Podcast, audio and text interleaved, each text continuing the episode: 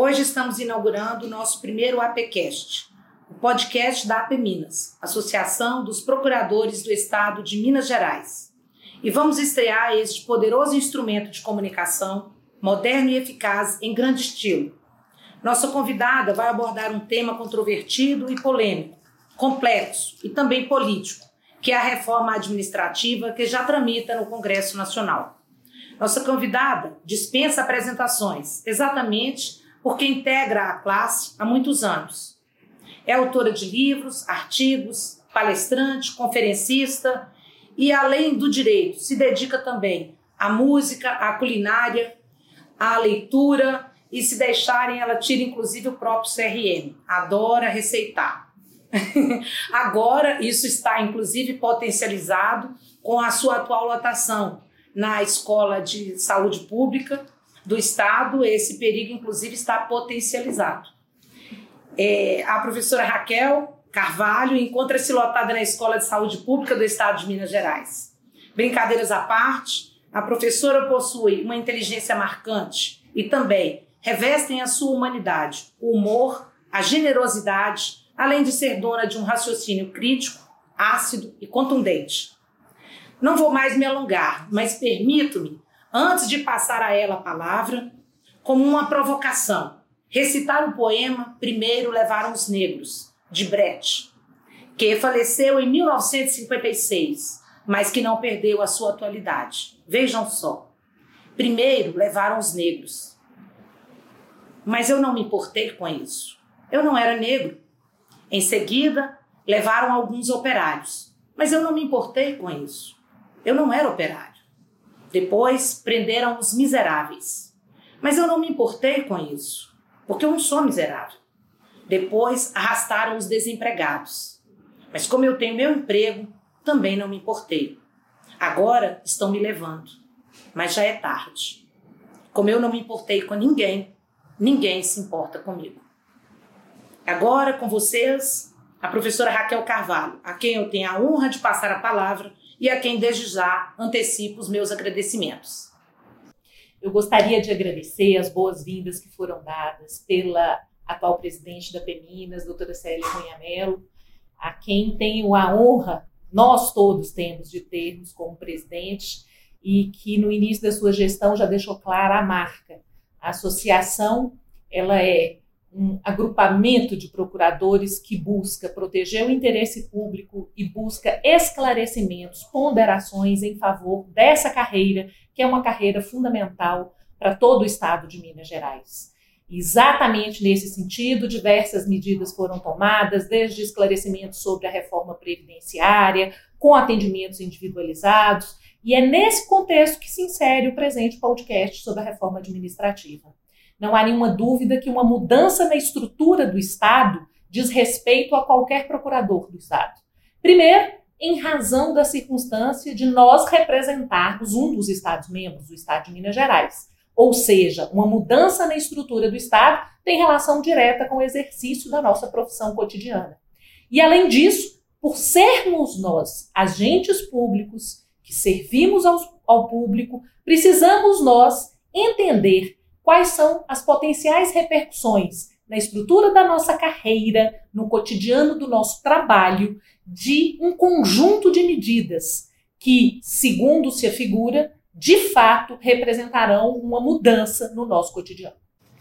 É, professora Raquel, a esse propósito, então, eu indago quais são os pontos que a reforma administrativa que hoje tramita no Congresso impactam diretamente os procuradores do Estado que estão em atividade?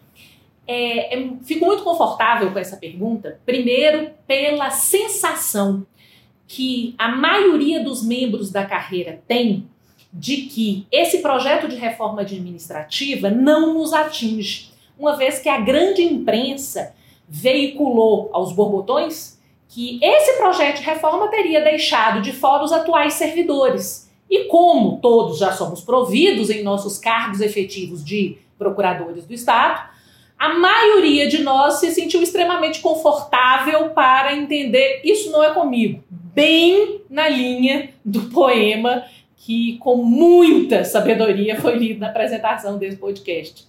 É, eu gostaria de dizer que não só pelo que esse poema inicial deixa claro, que tudo que diz respeito ao todo, à sociedade, à estrutura do Estado como um espaço de interesse público, mas também pela própria estruturação da carreira, é melhor que percebamos o que, que de fato essa reforma propõe para o Estado, para os diversos quadros de pessoal das diversas entidades e dos diversos órgãos como a advocacia pública tem em todos os Estados-membros e no âmbito da União e no âmbito do município. É, a, o meu primeiro ponto é: não se iludam com a notícia veiculada de uma forma pouco técnica na imprensa, no sentido de que é certo que essa reforma não tocará em nenhum de nós que já estamos providos no cargo. É, isso é, primeiro, uma proposta de emenda constitucional. Isso ainda será discutido no Congresso Nacional. Nós não sabemos qual será a redação final. E segundo, é melhor ler o teor da emenda. Eu brinco que um bom advogado, ele não acredita no que se fala, ele acredita no que está escrito e no que se faz. E analisando o texto é, da PEC 32, a gente percebe no seu artigo 2 que não está colocado que o servidor provido em cargo na data da promulgação da emenda constitucional está livre de quaisquer dos seus termos. Isso não está de fato colocado no texto da reforma. O que está colocado na PEC 32 é ao servidor investido em cargo efetivo até a data da entrada em vigor do regime jurídico de que tá, trata o 39A, eu vou explicar qual regime constituído por quais vínculos são esses. É garantido regime jurídico específico. E aí nós estamos pensando, mas que diabo de regime jurídico específico é esse? Imagina-se que o regime jurídico específico seja o regime jurídico específico que esteja vigente até o momento do início da vigência da PEC 32 promulgada, mas não é isso que está escrito, não. Está escrito quem é servidor efetivo até quando a PEC for é, aprovada, promulgada e publicada, é garantido regime jurídico específico. Que especificidade pode vir a ser essa? Não está claro no texto. E aí se estabelece assegurados. Então tem alguma coisa que se assegura. Primeiro, estabilidade, que é um dos grandes pontos sensíveis da reforma. Então, a rigor, a PEC assegura para quem já tem seu cargo efetivo estabilidade desde que já tenha três anos de exercício e tiver sido aprovado estágio probatório, o que, no caso da advocacia pública mineira, é verdade no tocante aos membros da sua carreira, uma vez que o nosso último concurso, com as nomeações subsequentes, já tem mais de três anos de ocorrido. Então, os procuradores do Estado de Minas Gerais já são estáveis e terão, portanto, essa estabilidade mantida. E aí vem o inciso segundo. A não aplicação, e aí enumera uma série de dispositivos na hipótese de haver lei específica vigente em 31 de agosto de 2020 que tenha concedido os benefícios ali referidos. Então veja bem, é preciso que em 31 de agosto de 2020 no estado esteja em vigor uma lei que estabeleça como direito dos servidores, no caso dos procuradores, adicionais por tempo de serviço, aumento de remuneração ou de parcela indenizatória com efeito retroativo, licença prêmio, licença assiduidade ou outra licença, redução de jornada sem a correspondente redução de remuneração, é, adicional ou indenização por substituição, independente da denominação adotada, a não ser nos casos de substituição de cargo em comissão, função de confiança, progressão e promoção, parcelas indenizatórias. Percebam, esse dispositivo, que é a proposta dos, do inciso 23 das alíneas A e do novo, do que seria o novo artigo, ou do que será o novo artigo 37, trata de direitos específicos que normalmente os estatutos trazem. O Estatuto Federal, os estatutos de cada estado e o Estatuto de cada município. O que a reforma promete é só o seguinte: uma vez aprovada aqui nos meus termos, se em 31 de agosto alguma categoria como a de procurador do Estado tiver essas garantias, tipo progressão, promoção, estabelecida em lei, os servidores que já estiverem nos cargos efetivos Se houver lei específica vigente em 31 de agosto de 2020 dando esse benefício, esses servidores vão manter esses benefícios. E aí as pessoas falam assim, mas em relação ao restante? Em relação ao restante, eles estabelecem que o servidor que já é servidor terá os demais direitos previstos na Constituição demais direitos previstos, os demais direitos tal como previstos na Constituição. Inclusive com a redação nova da reforma. Principalmente porque estão falando de uma PEC, né? Principalmente. Porque a PEC exatamente vai alterar o que está no texto constitucional, o que está previsto no texto constitucional. É, e isso eu acho muito curioso, porque a perspectiva de mudança deixa clara a perspectiva de alteração dos direitos previstos. A ressalva é uma ressalva muito pequena, em relação a alguns pontos específicos e normalmente regime remuneratório ou de crescimento da carreira. E não é, eu, eu, é, é, eu, confesso que antes de ler o texto, eu falava assim: ah, mas é, lá está ressalvado que essa reforma não vai atingir de jeito nenhum nada de quem já é servidor efetivo. E aí, como todo bom advogado, eu fui ler o texto e eu falava assim: tem algum dispositivo que eu ainda não achei, porque deve ter algum lugar aqui que fala que está todo mundo fora de qualquer coisa da reforma. E as coisas não são bem assim. Então, é preciso que a gente se atente para a legislação que está vigente no tocante a essas especificidades e é preciso que a gente atente para o restante, para o restante das mudanças e mais para o restante da carreira, porque aí tem uma coisa que a gente tem que prestar atenção que é o seguinte. É, nós somos procuradores do Estado. A gente tem uma vantagem que é o artigo 132 da Constituição. Uhum. O artigo 132 fala que a representação judicial, extrajudicial, consultoria serão exer será exercida. Os procuradores do Estado e do Distrito Federal exercerão, é no compulsório. E o Supremo, em toda a interpretação que fez em diversas ações diretas de constitucionalidade, em diversos processos, afirmou a exclusividade. Olha, então, a representação judicial, extrajudicial e atividade de consultoria é feita por procurador.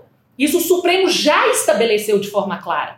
Só que nós temos que pensar que a a advocacia pública, ela não depende só dos membros da carreira. Ela não se torna concreta só pelo trabalho de procuradores do Estado.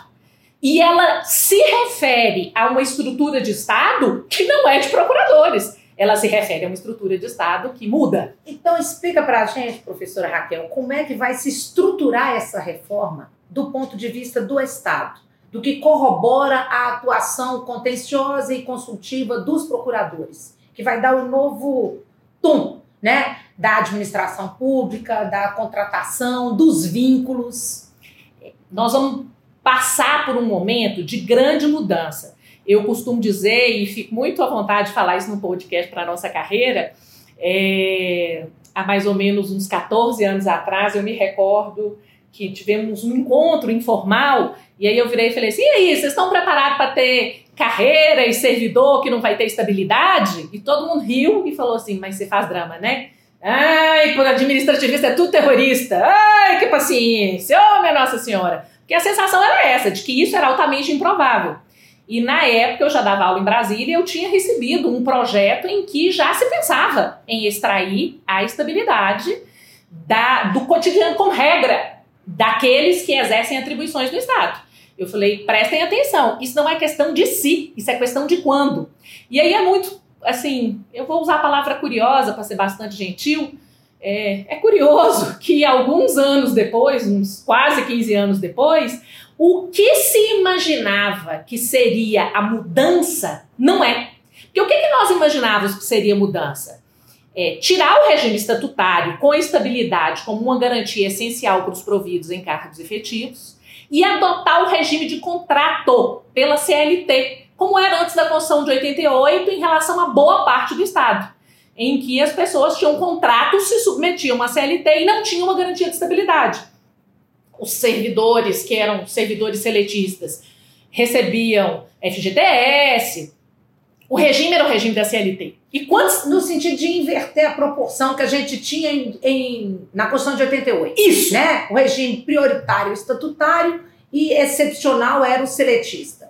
E você imaginou que seria agora uma inversão disso. Prioritário seria proposta de um regime seletista no âmbito da administração pública e, posteriormente, é, é, é, só em caráter mais subsidiário que manter-se-ia o regime estatutário, é isso? Exatamente, para algumas situações. E é muito curioso que no âmbito do direito administrativo, alguns de nós, como eu, já tinham muito receio em relação a essa possibilidade de mudança.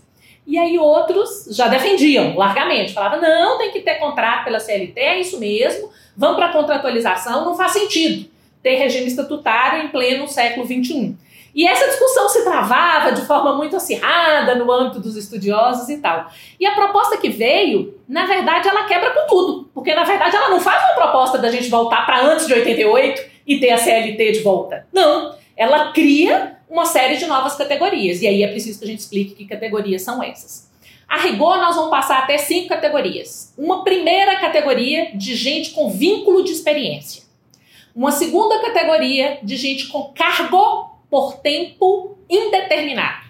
Uma terceira categoria de gente com cargo típico, de função típica, com vínculo típico, é, com exercício de atribuição típica do Estado. Nós teríamos uma outra categoria de vínculo de tempo determinado e uma quinta categoria que seria aqueles de assessoramento é, não é, é, é, seriam os vínculos de assessoramento que passariam a ter, inclusive, uma nova estrutura de matéria. Não seriam como os cargos comissionados e função de confiança. Seriam cargos de liderança e assessoramento. Se a gente for prestar atenção nos nomes, é, primeiro, não se fala em cargo efetivo. É, e aí é curioso a gente fala assim, não fala em cargo efetivo, fala em quê? Fala em vínculo de experiência, fala em vínculo por prazo determinado e fala cargo três vezes cargo de vínculo por prazo indeterminado, cargo típico do Estado e cargo de liderança e assessoramento. Não usa a expressão cargo efetivo. Aí a gente para e pensa, né? Quem é advogado pensa no conteúdo jurídico dos termos. O que é efetividade? Efetividade é a característica de quem se vincula a um cargo porque foi aprovado em concurso público. A pessoa foi aprovada no concurso para um cargo efetivo, se vincula a esse cargo, ela se torna uma servidora efetiva. É, o que que dá efetividade? Dá efetividade a aprovação em concurso. Aqui em Minas a gente descobriu isso de um jeito muito duro, porque a emenda constitucional tentou dar efetividade, lei tentou dar efetividade, em todas as situações o Supremo declarou inconstitucional a emenda Constituição Mineira, a legislação mineira, que deu efetividade por diploma legal. Falou, não, só tem efetividade quem passa no concurso a gente fica pensando assim, eles não mencionaram a palavra efetividade. É porque vai acabar com o concurso, inclusive em relação ao que eles chamam de vínculo? Não. É um negócio muito doido. Em relação ao concurso público, a gente continua a ter a exigência. Em relação a cargo com vínculo por prazo indeterminado, se exige a aprovação em concurso público com três etapas: prova ou prova e título, período de um ano de vínculo de experiência, com desempenho satisfatório e, terceiro requisito, esse novo, uma classificação final dentro do quantitativo previsto no edital do concurso entre os mais bem avaliados nesse período de experiência. Então, veja bem, nós vamos ter um cargo que eles não chamam de efetivo, mas que continua exigindo aprovação em concurso. Esse cargo, ele é com vínculo por prazo indeterminado. Fica imaginando assim, qual cargo que não tem vínculo? Todo, o que é cargo? Um fecho de atribuições que devem ser exercidas de forma contínua e permanente no Estado e que dá um vínculo entre o Estado e o terceiro. Todo cargo tem vínculo, todo emprego tem vínculo, toda função tem vínculo. Vínculo é algo que se estabelece como um elo entre o quadro de pessoal e a entidade a que esse quadro de pessoal se refere. Então, é, falar em cargo com vínculo por prazo indeterminado é meio estranho a gente percebe na reforma uma falta de técnica do direito administrativo, do direito público, da observância da ciência da administração, e aí eles falam por prazo indeterminado. Aí a gente pensa, mas qual cargo não é por prazo indeterminado? A gente tem, em relação a mandatos de agentes políticos, um período específico. Mas, em regra, só é cargo aquelas atribuições que, com fixidez, devem ser exercidas com continuidade. Então, cargo é por prazo indeterminado. Por que, que chama assim? Tem o concurso, não põe efetivo, o cargo já é por prazo. De onde vem isso? E aí a gente percebe que eles fazem uma diferença entre o cargo com vínculo por prazo indeterminado e o chamado cargo típico do Estado. Também chama cargo, e é chamado cargo típico do Estado. Esse cargo também exige aprovação em concurso, ou seja, esse cargo também é efetivo. Então, se a gente for pensar, o atual cargo efetivo, ele vira duas coisas. O atual cargo efetivo vira o cargo com vínculo por prazo indeterminado, por um lado, e por outro ele vira cargo típico do Estado. Para acessar cargo típico do Estado, concurso, provas ou provas de títulos, cumprimento, aqui o vínculo de experiência é de dois anos, e classificação dentro do quantitativo, os mais bem avaliados desse vínculo de experiência. Pois é, é antes de você passar para frente, essa classificação me deu um mal-estar muito grande, porque essa classificação ela, ela abre um pouco uma subjetividade na aprovação do concurso público, é, é, de, no sentido seguinte, o colocado em vigésimo lugar, ele nessa classificação, na terceira etapa de um eventual concurso público, pode passar na frente, ficar melhor classificado do que o primeiro lugar do concurso? Você tem essa sensação também? Na verdade, a gente tem que entender o que, que é esse período de experiência. Esse vi, porque aí nós fizemos uma coisa. Durante o concurso, a gente pega a etapa final dele, que a gente que trabalha aqui em Minas Gerais trabalha muito com os cursos de formação da Polícia Militar, vem da experiência militar. O Estado do Rio de Janeiro, que estava assistindo um podcast da Vanice outro dia, Vanice Lírio Vale, que é procuradora do município do Rio, e ela falou que no Rio eles tinham isso, chamava estágio experimental. Os concursos, eles tinham na última etapa o exercício das atribuições pelos candidatos ainda. E os candidatos exerciam lá no Rio as atribuições do cargo e se classificavam, e aí que eles eram nomeados. É, no caso dos militares, a situação é diferente. Por que precisa de um curso de formação? Porque uma pessoa que quer ser policial e fazer policiamento ofensivo, ela precisa saber atirar. É, ninguém chega sabendo atirando dentro da polícia. Como é preciso saber atirar dentro da polícia? Então, o curso de formação na área militar ele é absolutamente essencial. Por quê? Porque as pessoas precisam de um tempo para aprender como é que se persegue quem que faz tráfico internacional, como é que se investiga, é um curso em que você adquire habilidades que não são habilidades adquiríveis Inclusive, previamente. uma postura defensiva, defensiva do outro, da sociedade, né? E a pessoa não aprende isso fora da polícia. Uhum. A pessoa só aprende isso dentro da polícia. Uhum. Então eu não posso investigar isso nas, frases, nas fases preliminares do concurso. Por que, que eu não posso investigar nas fases preliminares do concurso? Porque não tem como a pessoa ter aquele conteúdo. Então faz sentido o curso de formação na área militar ser a última etapa do concurso, ao fim de que se classifica todo mundo e nomeia. Teoricamente, seria isso que nós estaríamos fazendo para a administração pública toda. Só que aí tem uma coisa. Para a administração pública toda, 95% dos concursos exige, durante a avaliação, habilidades que a pessoa tem que ter antes de entrar. Então, o concurso avalia tudo. O que, que eles fazem? Eles falam assim, não, nós vamos separar o estágio probatório.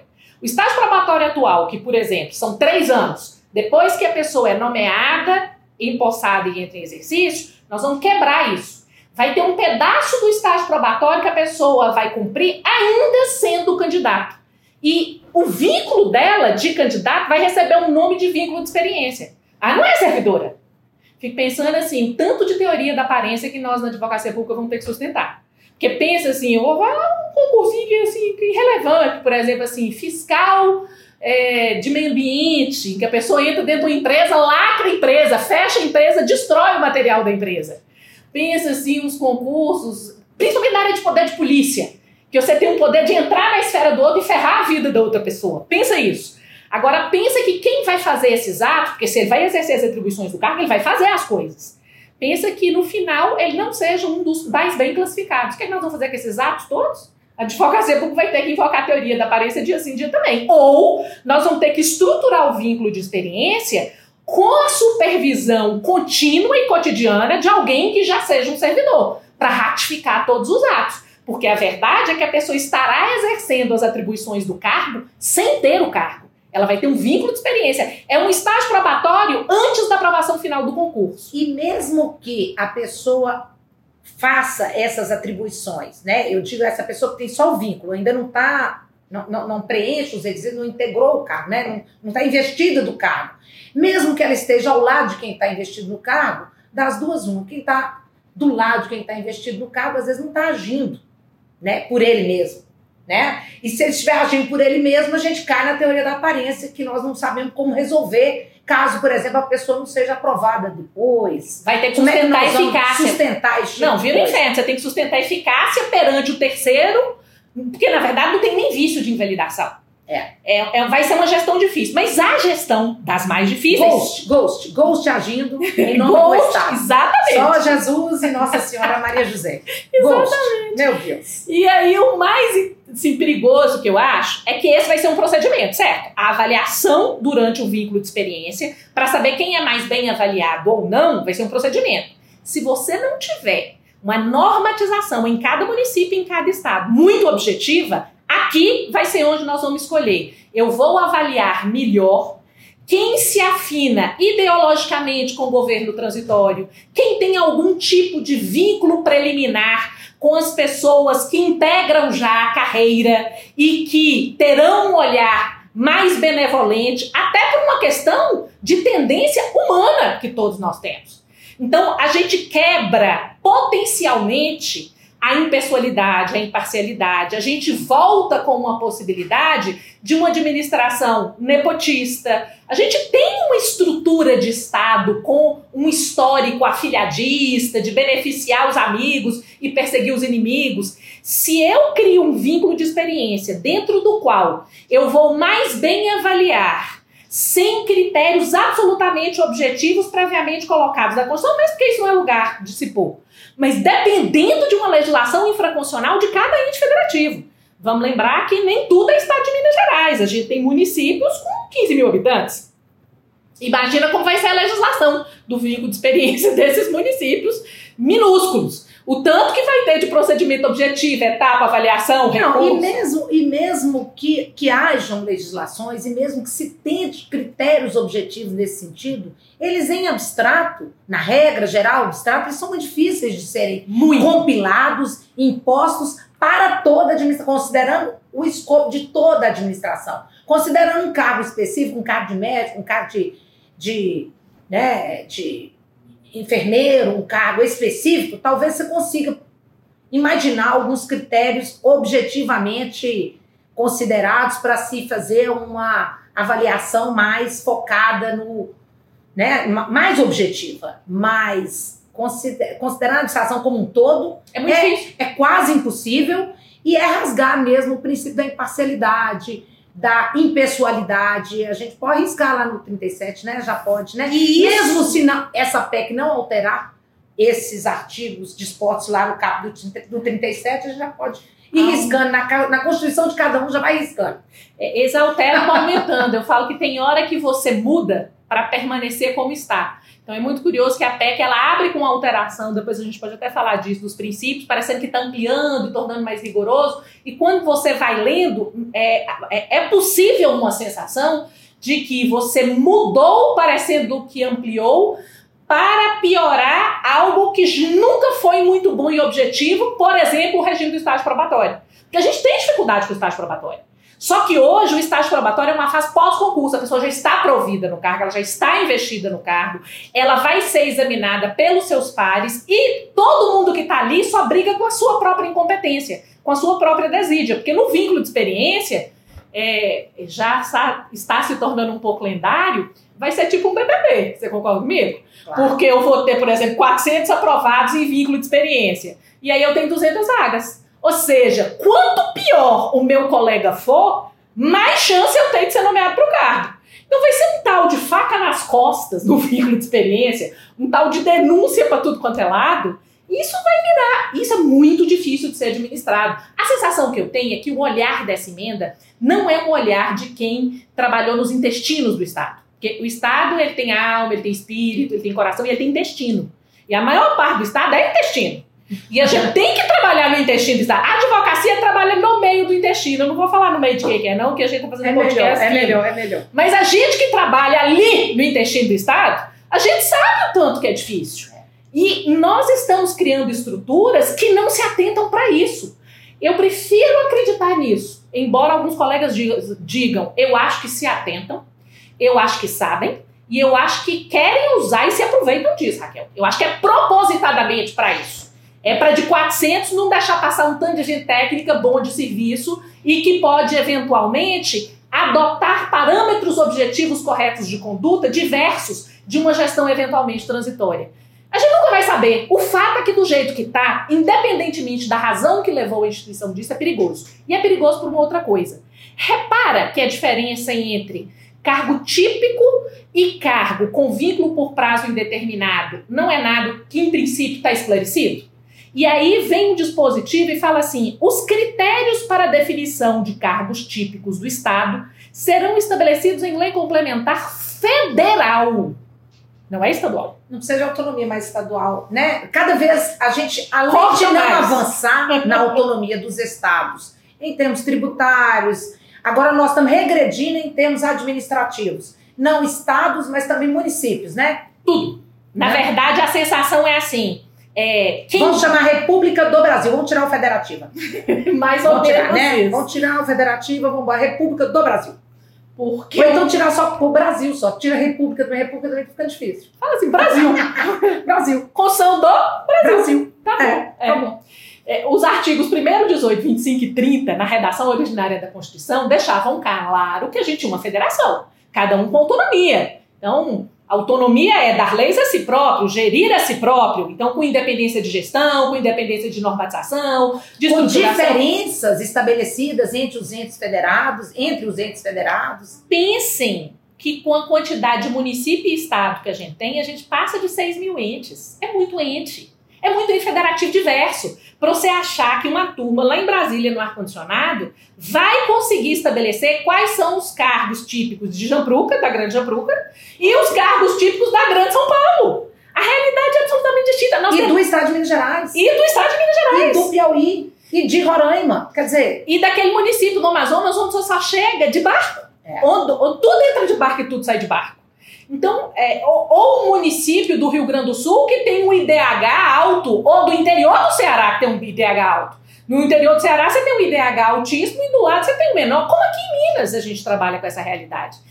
É, existem dois pontos que a gente precisa ter muita atenção que essa PEC estabelece. Primeiro, ela estabelece a federalização em relação à estrutura dos quadros de pessoal. Isso fica claro, porque quem vai dar os parâmetros para definir cargo típico é uma lei complementar federal. É óbvio que quem vai fazer a definição específica é o Estado e é o município, mas com base nos parâmetros federais. Ou seja, uma lei complementar federal vai contar para o Estado de Minas Gerais quais são os parâmetros que eles estão obrigados a observar quando, dentre as milhares de carreiras que ele tem, ele for enumerar quais cargos dessa carreira são típicos, quais cargos daquela carreira não são típicos e, portanto, vão ser por prazo indeterminado. E uma outra coisa que, a meu ver, também a PEC faz é uma executivização na cúpula do chefe do executivo. Então, estabelece-se, por exemplo, que o presidente da República pode fazer coisas como extinguir órgão ou autarquia. Significa que, se for aprovada a PEC, a gente dorme e acorda amanhã sem Banco Central com um decreto do chefe do executivo, do presidente da República. O ilustre presidente da República pode acordar e falar assim: agora eu vou acabar com o CAD. Agora eu vou acabar com o Banco Central. Paralelismo das formas foi. Então, por exemplo. Né, porque para criar o Banco Central precisa de lei. Vai continuar precisando de lei ou decreto não, cria? Vai ser decreto que vai extinguir. Não, ah, extingue, não. decreto extingue. extingue. mas criação, a criação é lei. lei. É. Então, lei cria e decreto extingue. Exatamente. Ah, fica bom. E aí, a gente aplicando isso por simetria, imaginando como funcionaria no Estado, a gente poderia, por exemplo, um governador acabar com o IPSEC numa talagada. Um governador acabar com a FEMIG numa talagada sem precisar discutir com o parlamento. Onde a gente tem na Assembleia, que é mal ou bem a representação da sociedade. Então, esses dois pontos, pensando numa estrutura de cargo típico, em que estruturas típicas, por exemplo, autarquias, possam ser extintas de uma hora para outra, o ENG ser extinta, é muito perigoso. E mais, existe uma diferença que eu não sei se as pessoas perceberam integralmente. Em relação aos cargos típicos do Estado, passa a haver uma proibição de cumulação com o exercício de atividade pública ou privada. Ou seja, imagine que aprova a reforma, a gente faz um concurso daqui a quatro anos para procurador. O procurador que entrar, ele não vai poder tocar piano na noite, ser manicure, é, servir cafezinho remuneradamente no escritório de arquitetura do filho, nenhuma atividade privada. Por quê? Porque os cargos típicos praticamente eles caem num regime de exclusividade. Sabe o que hoje é exceção? Que hoje a gente só tem regime de exclusividade, dedicação exclusiva a um cargo, quando uma lei específica Para aquele cargo, estabelece assim. Eu posso ser professor da federal de 20 horas, 40 horas ou dedicação exclusiva. E em relação às atividades privadas, quem hoje detém cargo efetivo não tem proibição, são as leis que estabelecem. Você não pode administrar uma empresa, você não pode fazer advocacia administrativa, mas as atividades privadas estão liberadas. Se eu quiser, por exemplo, pegar os bolos que eu faço na GE todo dia e vender os bolos, eu posso hoje. Aí tem gente que compra. Tem gente que ah, compra caro. Tem gente. Agora, os colegas de daqui a quatro anos não vão poder. Uhum. Por quê? Porque vender bolo é atividade privada remunerada, eles não vão poder acumular. E vejam, isso ocorre em relação aos cargos mas em relação aos cargos com vínculo por prazo indeterminado, é o oposto. Eles falam que você pode acumular. Aí você acumula mesmo, só tem que ter compatibilidade de horário. Não fica mais aquela coisa restrita. Dois cargos de professor, um cargo técnico e um de professor, dois cargos de profissionais de saúde. Não é isso não. Por quê? Aí vem a outra diferença relevante. Em relação aos cargos típicos, esses ensejam uma potencial aquisição de estabilidade. Os cargos com prazo por vínculo indeterminado, não. Jamais vão ter estabilidade. E aí você junta as duas coisas. Olha a promessa que se faz. Eu pego o servidor de carga efetiva, por exemplo, da GE, aquele que faz todo o trabalho de direção administrativa, etc., os próximos. E aí eu viro para ele e falo assim: seu cargo não é típico. É, meio que você tem uma autorização do Estado para pagar mal, para deixar ele arrumar um tanto de emprego, para o serviço ser feito cada vez pior por gente menos inspirada e que fica satisfeito com aquele pouquinho, que aquele pouquinho vira só fixo. E para quem tiver cargo típico, por exemplo, o procurador do Estado, certamente tem cargo típico, nos termos da, do artigo 132 da Constituição. Aí ele vira e fala assim: doce eu quero a alma. Então você entrou aqui, você não faz mais nada na sua vida. O máximo que você pode ter é uma vidinha pessoal. Você não pode acumular fora daqui. Você quer estabilidade? Você quer ter carreira típica de Estado? Você quer ter a segurança de que você não vai ser mandado embora, não sei, em quatro casos? Então me dá sua, dá aqui sua alma para mim. Uhum. Percebe o que, uhum. que a uhum. emenda faz? Ela deixa muito claro. Ah, aí você fala assim, mas continua tendo concurso para entrar, para que, que diferenciou os dois? Ah, eu entendo para que, que diferenciou. Para virar para as pessoas e falar assim: se você for escolher como profissão da agora para frente exercer uma atividade típica do Estado, me dá sua alma.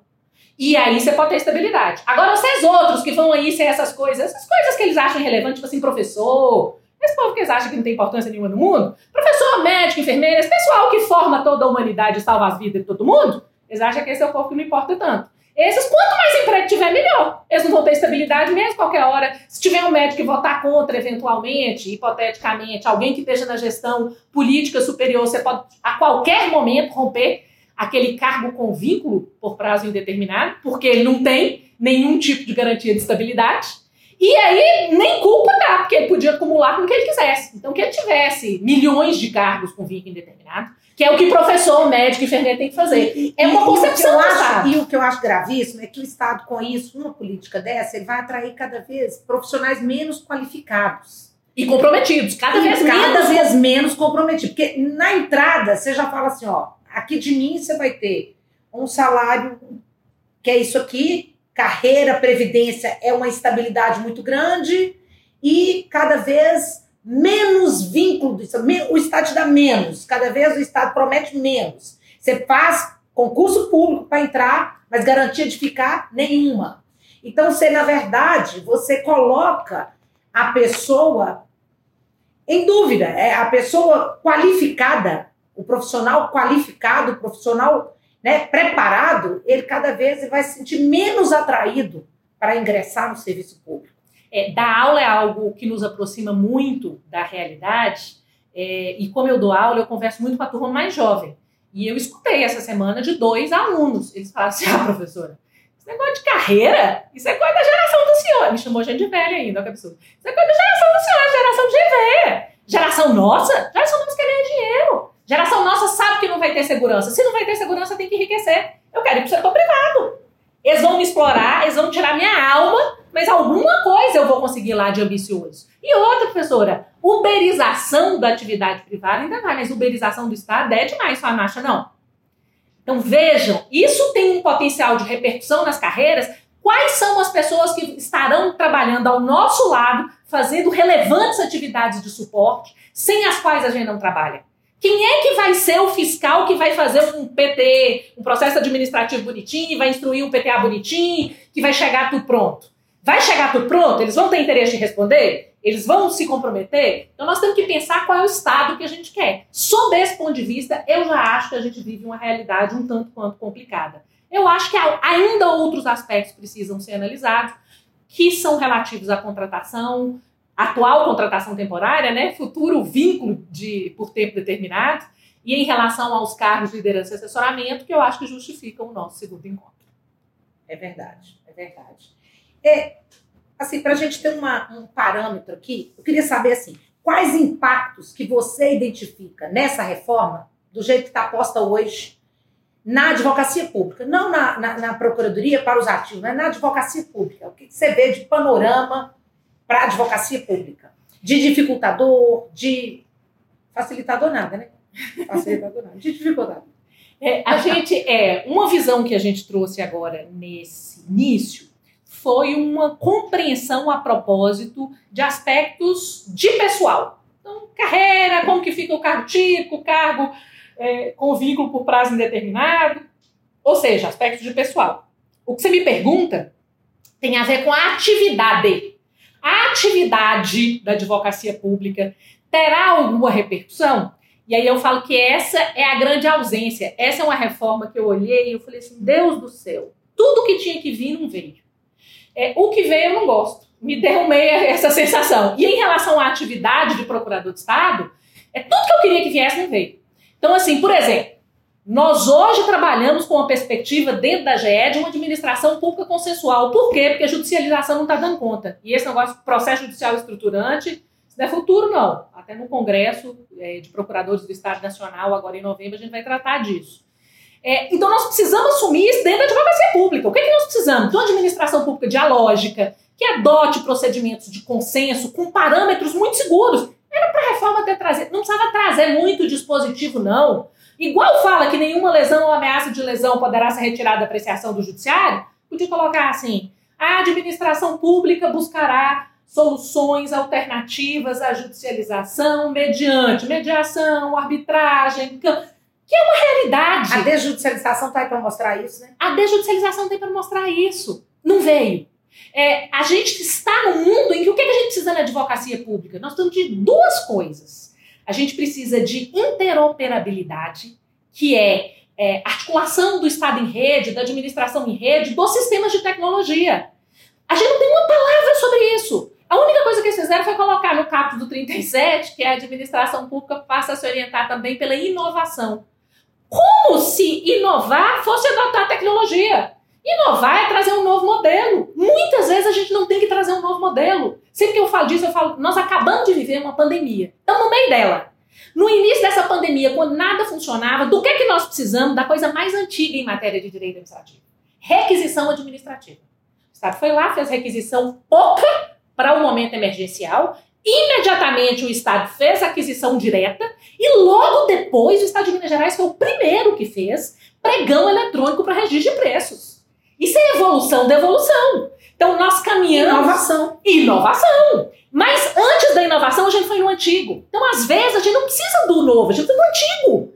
Então, na hora que se coloca que inovação deve inspirar a administração pública toda, eu falo, é quem não sabe o que é o Estado. Porque muitas vezes a gente precisa do tradicional tradicional e muitas vezes você precisa inventar a roda. As, a gente não pode passar a vida inventando a roda. E a gente não pode passar a vida andando a pé, como na época da Idade Média. Mas com essa reforma, o que eu acho que o que deixa uma estabilidade muito grande para quem interpreta essa, essa proposta de emenda 32 é, por exemplo, qual a natureza, vou falar de coisa antiga, vamos falar de natureza jurídica. Qual a natureza jurídica desses vínculos? Porque agora chama vínculo. Qual a natureza do vínculo? É porque não vai ser regime mais, né? não né? É, porque antes a gente tinha regime de função pública, regime estatutário, cargo efetivo, cargo comissionado, regime de emprego público, contrato pela CLT. Onde que tinha o regime de emprego público? Empresa pública, sociedade de economia mista e aquele períodozinho entre a emenda constitucional 19 e a DI 2135. E regime estatutário, para todas as atribuições da administração pública. E o regime de contratação por tempo determinado de função pública, nos casos do 379. Tá resolvido ali. Agora não tem mais regime. E tem uns nomes estranhos, né? Vínculo de experiência é o quê? É o período final de um concurso, em que a pessoa ainda não é servidora, a não foi provida no cargo. É, vínculo por tempo determinado. O que é? A gente ainda vai falar disso. E cargo, cargo submetido a quê? E aí é uma coisa curiosa. Se você tem cargo por tempo determinado, cargo de liderança e assessoramento, cargo de típico do Estado, submetido a uma edição de legislação unilateral por parte do Estado, através da Assembleia Legislativa, Congresso Nacional, Câmara de Vereadores, e você tem a normatização subsequente unilateral. Então a pessoa não tem estabilidade, a pessoa não tem isso, a pessoa não a pessoa não um tanto de coisa, e além disso, a pessoa se submete à autoridade da unilateralidade do regime a que ela se sujeita, sem que a gente sequer tenha muita certeza que pode chamar isso de um regime estatutário. A dificuldade mantém, as garantias se tiram. É isso? A dificuldade, por exemplo, quem vai fazer concurso público daqui a 10 anos? É a pergunta que eu faço. Quem vai se submeter a um concurso que não te dá nenhuma garantia? Você entra e pode perder o cargo, independente, você não vai ter estabilidade nunca, ou você tem estabilidade e não consegue fazer nada fora do cargo, você não consegue mais exercício é, é, econômico, nenhum tipo de exercício, é exclusividade absoluta no cargo típico, ou você tem não estabilidade. Então você passa por todo o trâmite de uma contratação estatutária sem obter nunca, né? sem nem a promessa das vantagens que eram inerentes a esse tipo de contratação. E aí eu tenho uma coisa para dizer. Vocês perceberam que é, a própria PEC fala em relação a algumas vantagens que em 31 de agosto de 2020 teria que ter a lei que assegurasse, etc. E aí a gente fala assim, ah, mas a gente tem lei boa que já assegura a gente um tanto de coisa, então tá tudo certo. Esse, esse problemão aí não nos atinge. Até a letra B. Isso é um projeto de reforma administrativa, já foi apresentado no Congresso Nacional uma emenda para incluir os servidores atuais nas determinações da reforma. É, eu vi, eu vi. Então, é preciso que a gente tenha cuidado. É Existe uma livre, né? frente, frente parlamentar. parlamentar. de reforma administrativa. É. São vários os partidos. É uma concepção de Estado que busca mais acirramento nessas regras. Então, está na hora de botar o time em campo. Se a gente não se matar até lá, noutra vez, noutra oportunidade, a gente continua estudando a reforma administrativa. Agradeço demais a professora Raquel, a forma contundente e clara que ela fala. E vamos ainda ter um segundo episódio da reforma administrativa, ou um terceiro, né? Muito obrigada. Muito obrigada.